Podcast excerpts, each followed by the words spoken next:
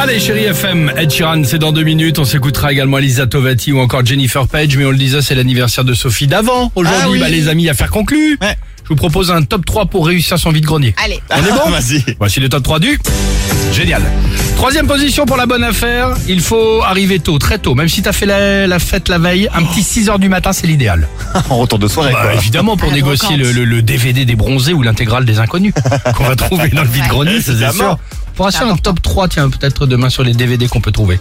bien. Deuxième position pour la bonne affaire, il faut tenter de casser les prix, mais sans en abuser. Si le tableau de maître est mis en vente à 450 euros, ne proposez pas évidemment 10 euros. Et Ah, ça risque surtout de pas par passer. pitié, ne réglez pas en centimes. On le connaît Avec bien le celui-là. bocal. Euh, Exactement. Le bas de Et enfin, en première position pour la bonne affaire, il faut avoir le nez, avoir du pif, comme on dit. Parce que soit le truc que t'as acheté 10 euros, bah, il en vend 450, belle affaire. Ouais. Soit tu l'as acheté 450, il en vaut 10. C'est pas du tout une affaire balles, conclue. même parfois. Ou deux balles, Pour rien exactement. Euh, Qu'est-ce qui fait de vous le meilleur négociateur de France Vous nous appelez au 3937, le Facebook et l'Instagram du Réveil Chéri. Et on se retrouve juste après avec toute l'équipe pour vous accompagner en direct jusqu'à 9h sur votre radio. Bienvenue sur Chéri FM. Alex et Sophie.